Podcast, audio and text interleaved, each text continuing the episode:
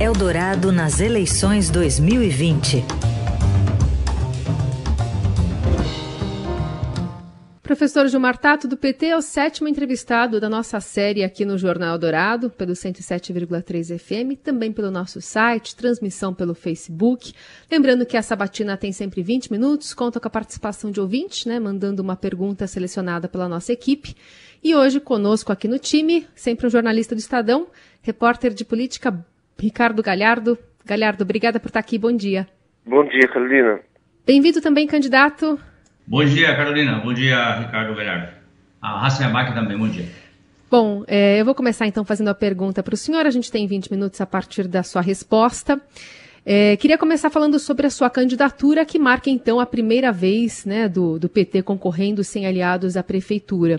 E num ano de, de grande pé atrás dos eleitores sobre os padrinhos políticos de candidatos. Né? Depois de, de cair nas pesquisas, Celso Russomano, por exemplo, deixou de usar o presidente Bolsonaro nas propagandas do horário eleitoral. Queria saber do senhor se eh, o senhor deixará, por exemplo, de usar o ex-presidente Lula, que também tem grande rejeição em São Paulo, e eh, ele também já disse nessa semana que pode apoiar a candidatura de Guilherme Boulos, né, do PSOL, no eventual segundo turno. É, veja, eu tenho muito orgulho de ser do PT e o presidente Lula também ser do PT. E o presidente Lula tem gravado, a gente tem conversado mais de uma vez por semana. Ele tem o, é, é o meu padrinho político, assim que se chama, é, com, sem dificuldade nenhuma. E nós estamos bastante animados. A, a rua está mostrando que a população da periferia, principalmente, está é, querendo votar no PT. Eu tenho ido todos os dias, Carolina, para a rua, todos os dias. Agora mesmo, daqui a pouco, vou estar lá na Vila Prudente. É, ontem estive no Itaim Paulista. Então, é, de, de, tal maneira que, que nós somos um partido de chegada. Foi assim quando a Luísa Erundina ganhou a eleição, foi assim quando a Marta ganhou a eleição, e foi assim quando a, quando a ganhou a eleição. E a questão de ter, não ter coligações é meio que natural, porque as coligações proporcionais acabaram, e você tem as causas de barreira. E esses partidos menores, eles têm uma preocupação muito grande, e é natural, de, de sumirem do mapa. Então é por isso que eles também lançaram candidatos, e o PT é um partido muito forte na cidade de São Paulo. Nós temos nove vereadores, muitos deputados estaduais, muitos deputados federais.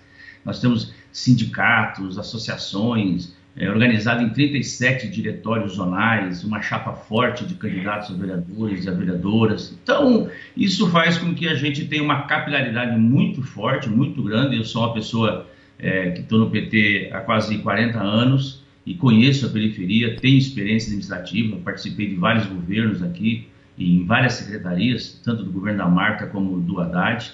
Então, essa experiência que eu vou levar é, para a prefeitura e, e, não vamos perder nenhum dia. Em função dessa pandemia, a gente não pode brincar, não pode vacilar. Nós temos que ter é, gente que, que tem ousadia, que tem coragem, que tem dinamismo, que tem conhecimento e que tem experiência. E eu, eu fui secretário de abastecimento, fui secretário das implantação das subprefeituras e fui secretário de transportes é, por mais de seis anos na cidade. Então, eu tenho muita coisa para mostrar e vamos fazer muito mais daqui para frente.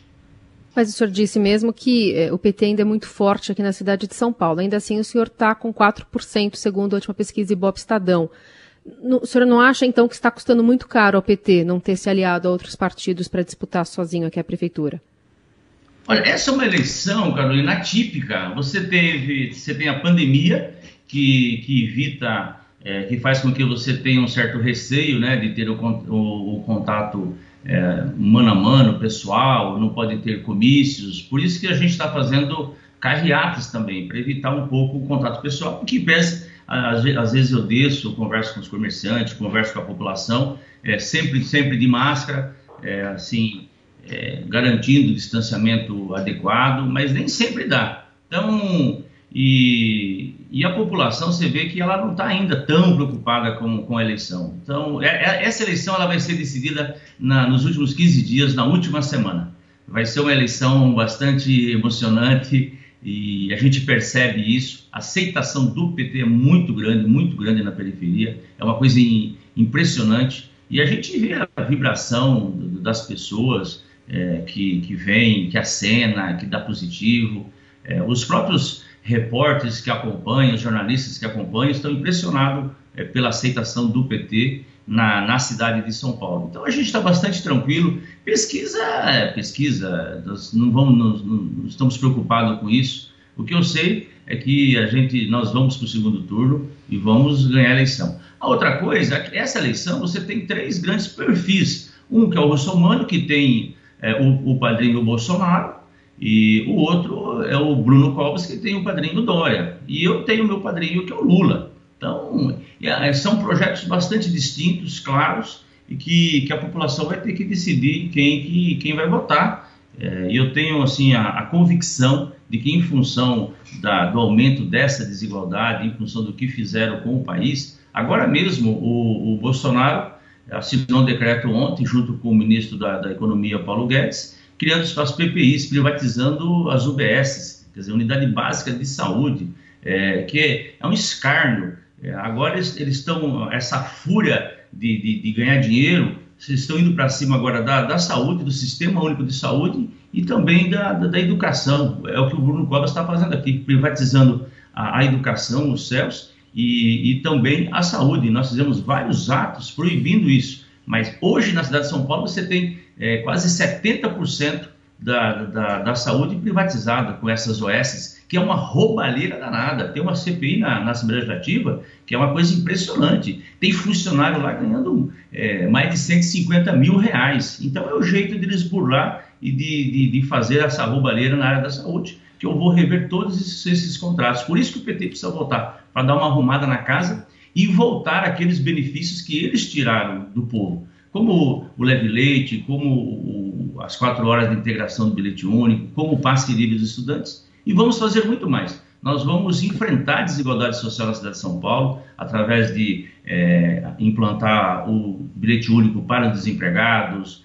é, reduzir a tarifa aos domingos, feriados, de madrugada. Então, a, a, a rede Hora Certa funcionar 24 horas enquanto tiver essa fila enorme de gente precisando fazer exames, consultas ou mesmo cirurgias seletivas, garantir o bilhete único para a pessoa ir junto com o acompanhante, é, isso na rede municipal. Então, são medidas, 40 mil casas é, de moradia popular para essas pessoas, uma política de geração de emprego no, no bairro, no território, através de uma economia solidária, mudar o padrão de contratação da prefeitura, que os uniformes escolares, por exemplo, nós podemos fazer através de cooperativas, nas subprefeituras, nas, nas regiões, não precisa ser de forma centralizada, que às vezes esse uniforme vem de fora, o pano vem de fora. Então isso Exato. vale para isso vale para a educação, como vale também para a rede de saúde, que é uma maneira da gente gerar emprego e valorizar o emprego no território.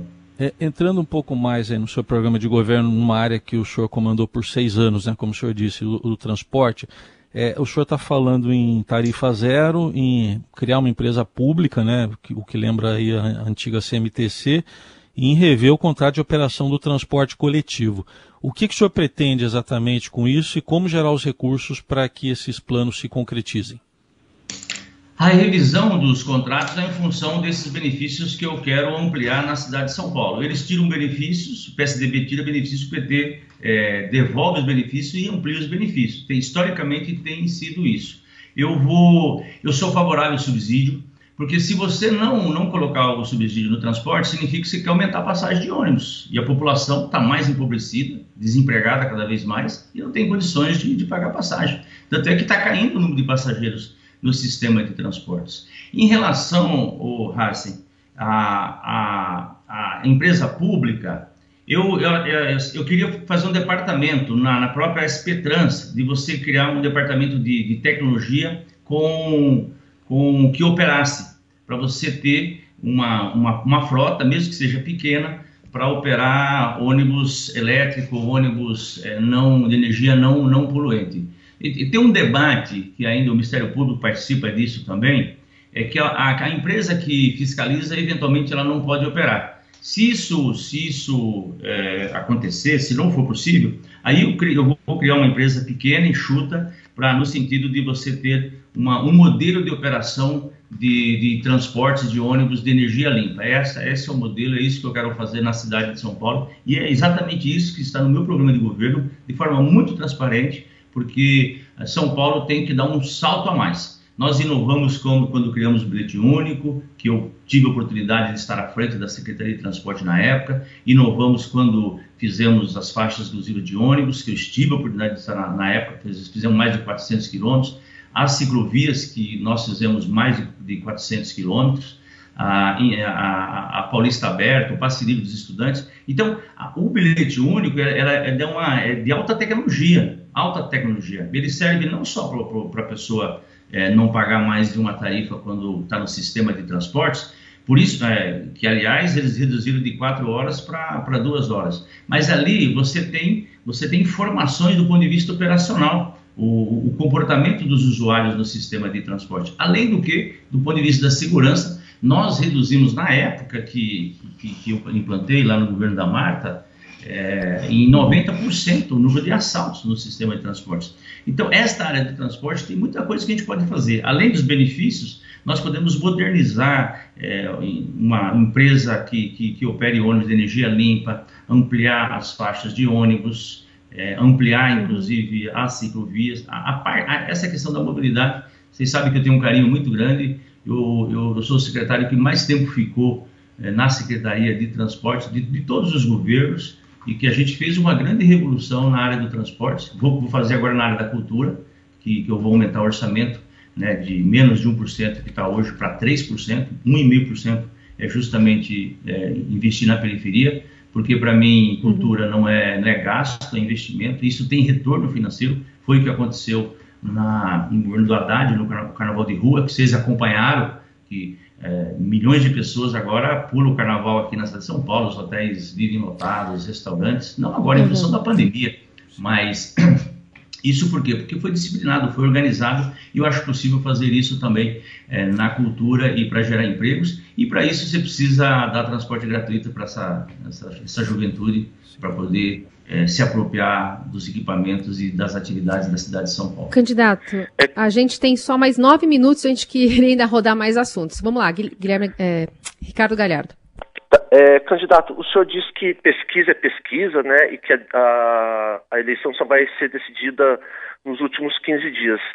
É, mas as pesquisas elas também orientam o voto de muita gente, né? Muita gente vota com base em pesquisa.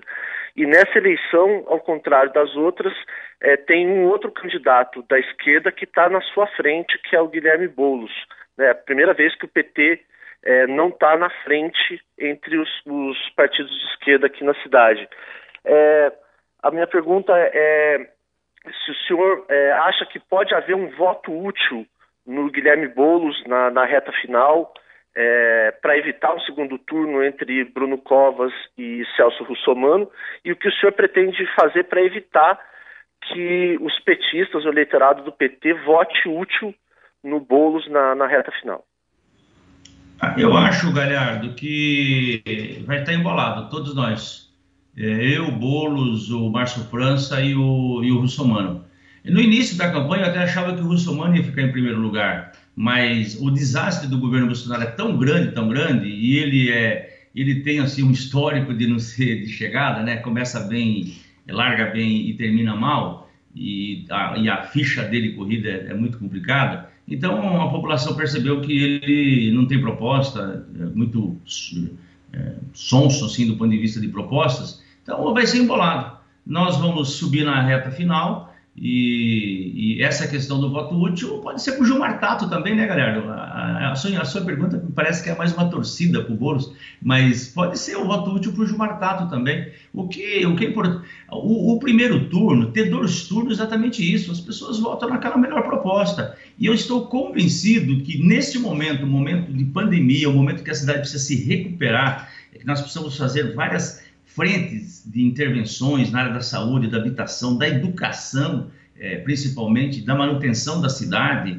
de, de, uma política de geração de empregos, reorganizar a, a, prefeitura, todas as secretarias, as autarquias, as empresas, é, exige, e a cidade precisa de alguém que, que, que tem experiência, que já fez, que conhece e que tenha lado. Eu tenho lado, meu lado é o lado do povo. E é isso, exatamente isso que eu vou fazer. Cada centavo aqui na cidade de São Paulo, eu vou investir para aqueles que mais precisam. Isso começa desde o morador em situação de rua, começa desde as pessoas de dependência química, até as pessoas que estão desempregadas, as pessoas que não têm renda, e aquelas que não têm renda, nós vamos garantir uma, um, um, um valor para que essas pessoas possam é, não morrer de fome na cidade de São Paulo. Então a cidade está muito machucada, está muito desigual. E nós somos de alguém que tem pulso firme, que tem experiência e que não, não é o momento de a gente ficar agora fazer experimento do ponto de vista de como saber governar a cidade de São Paulo e de todos os candidatos e candidatas. Eu, eu, eu sou a pessoa que mais tempo ficou na, na administração pública aqui e tem muita, fiz muita coisa desde a alimentação escolar de qualidade, que nós tiramos a bolacha seca, desde a implantação das subprefeituras, isso me fez eu, eu conhecer a, a, cidade inteira, todas as secretarias, e também na Secretaria de Transportes, na Secretaria de Governo, na Secretaria de Transportes, não foi pouca coisa que nós fizemos na, na cidade de São Paulo. Enfrentamos a máfia é, do transporte e implantamos bilhete único e fizemos os corredores de ônibus, que, que até hoje é, é, uma, é um ganho da cidade, é um patrimônio que ficou e que tem uma aceitação fantástica de todos, todos os usuários e não, os não usuários da cidade. Nessa área ainda, candidato, a gente tem pergunta aqui do nosso ouvinte, na verdade, a ouvinte, o Josélia Souza da Aclimação, acho que justamente pela, pela relação que as pessoas fazem é, do senhor com, a, com a, o setor de transportes na cidade, e ela diz o seguinte: o seu plano de governo é, critica a atuação carrocentrista do governo Dória Covas na prefeitura e cita mudança nas marginais. Se eleito, o senhor vai voltar a reduzir a velocidade máxima nas duas principais vias expressas da capital paulista? Então, Josélia, eu, eu reduzia o, a velocidade na cidade e reduziu a 35% o número de acidentes. E que foi um ganho da cidade. Você viu que, que depois que o Dória entrou e o Bruno, eles não, não mexeram nas velocidades da cidade. Aliás, teve até algumas ruas que eles reduziram ainda mais. Nas marginais, eu vou dar uma olhada, eu vou discutir com a área técnica. Eu sei que teve tem um estudo do Ministério Público que, que comprovou efetivamente que depois que o Dória voltou com as velocidades na, nas, nas marginais, aumentaram o número de acidentes e mortes. Eles não se importam com isso. Qual o problema de morrer gente? É, esse comportamento tem sido em relação também à pandemia. É, a, a, ausência da, da, do, do, prefeito do Dória em relação à pandemia é uma coisa assim é, assombrosa de, de, de não ter uma intervenção organizada, articulada para evitar que as pessoas fossem é, infectadas e, e, e, mortas. E a, mesma coisa em relação à redução de velocidade. Lá foi provado que, que, que, aumentou o número de acidentes e o número de mortes. O que eu vou fazer? Se tiver uma maneira de evitar que, que as pessoas morram na, nas marginais e, de, e, tenham, sejam acidentadas, eu não tenho, não, não, eu não reduzo a velocidade para um, um capricho pessoal, a área técnica. Então eu vou estudar e aí vou tomar a decisão que, que a área técnica disser o que, que tem que ser feito para evitar a, a, o aumento de mortes naquela via. Candidato, se o senhor fosse prefeito hoje, as escolas estariam em que condições? Abertas ou fechadas para o ensino presencial? E outra coisa, o senhor é a favor ou contra a vacinação obrigatória contra a Covid? Se eu fosse prefeito, as escolas hoje estavam todas se reformando. Ia ter uma frente de emprego fantástica em todas as escolas para preparar é, preparando a volta às aulas, tanto do ponto de vista físico, né, você instalar torneiras, banheiros maiores, mais arejados, aumentando o número de salas de aulas e, e também eu estaria discutindo com os professores, com os profissionais de educação e com os pais a, um novo plano pedagógico para a volta às aulas. E eu ouviria, evidentemente, as autoridades sanitárias se, se é possível voltar às aulas de forma segura. Se não, não voltaria a, de forma alguma as aulas. É, eu sinto, tenho filhos, perder o ano não é, não é uma questão, não é fácil, mas é melhor do que perder vidas. Então, eu ouviria as autoridades sanitárias e só abriria depois que elas dissessem que poderia abrir com segurança. Em relação à vacina obrigatória, eu sou favorável à vacina obrigatória, como é hoje, né? Eu, quando era criança, não fui vacinado por né, sarampo, varíola, todas aquelas vacinas que a gente toma, as crianças tomam no Brasil, e se tiver uma vacina que realmente impeça das pessoas serem infectadas e mortas, não tem sentido não ser obrigatório. Aliás, as vacinas do Brasil sempre foram obrigatórias. Né? Todas elas foram obrigatórias. É, Galhardo, a sua última pergunta, por favor. É, o senhor, no seu programa de governo, o senhor fala em extinguir benefícios dos bancos e aumentar o IPTU de imóveis mais caros. Eu queria saber se o senhor pretende criar impostos. Não, absolutamente, Galhardo. O, o, IPTU, o IPTU nós temos a, é, o ano que vem a, a atualização da plana, planta genérica de valores. Então nós vamos atualizar essa planta genérica de valores. A outra, nós vamos fazer alguns ajustes relacionados ao IPTU. Não dá para a mansão do Dória ou o quarteirão do, do Dória é, pagar menos IPTU que a classe média, que é o que acontece hoje na, na cidade de São Paulo. Há uma distorção muito grande. E a outra, que está no plano diretor, é, na região central, você tem aqueles imóveis, não só na região, na região central, mas principalmente na região central, você tem, assim, é, milhares de imóveis, centenas de imóveis abandonados, que nós vamos aplicar a lei, que é o que? Se, se, se esses imóveis é, estão servindo para especulação imobiliária, nós vamos fazer o cadastro desses imóveis e verificar, e, e aí sim aplicar o IPTU progressivo nesses imóveis, a ponto inclusive de desapropriá-los para moradia popular. Tanto uma parte para os moradores de situação de rua e outra parte para quem ganha até três salários mínimos, para ocupar o centro efetivamente, como nós fizemos ali na Conselheiro Crispiniano, que tem um, um, imóvel lá que foi feito pelo programa Minha Casa e Minha Vida, no governo Lula, e que os moradores estão morando, pagam apenas 10% do, do valor do imóvel. Está, e em frente a esse imóvel, na Conselheiro Crispiniano, que é 100 metros do, do Teatro Municipal, é, você tem ali vários imóveis vazios, tem que ser ocupados é, de forma organizada, coordenada com as entidades do movimento de moradia, com a área técnica da prefeitura e também eu quero fazer muitos convênios com as universidades, viu, Galhardo? No sentido de a gente fazer reorganização de favela, reorganização fundiária e, e, okay. é, é, e é a, tal, a, tal, a tal ponto de a gente diminuir o número de déficit habitacional na cidade de São Paulo, porque nós estamos numa situação sui generis, né, que é que o, o, Bolsonaro acabou com o programa Minha Casa Minha Vida, foi o maior programa habitacional do Brasil. Candidato, a gente já encerrou o nosso acabou tempo. Acabou com o CDHU e a prefeitura vai fazer a sua parte criando o Minha Casa Paulistana. A gente está tentando cronometrar aqui exatamente 20 minutos para cada candidato falar aqui e agora acabou o, o, seu tempo, mas a gente agradece enormemente a oportunidade de conversar com o senhor. Gilmar Tato, presidente, é, candidato à Prefeitura de São Paulo, do Partido dos Trabalhadores, foi o sétimo entrevistado aqui na nossa série de sabatinas. Candidato, muitíssimo obrigado pela oportunidade. Eu que agradeço, Carolina. Bom trabalho para vocês. Também agradeço a participação do repórter de política aqui do Estadão, Ricardo Galhardo. Até a próxima, Galhardo. Até a próxima, eu que agradeço.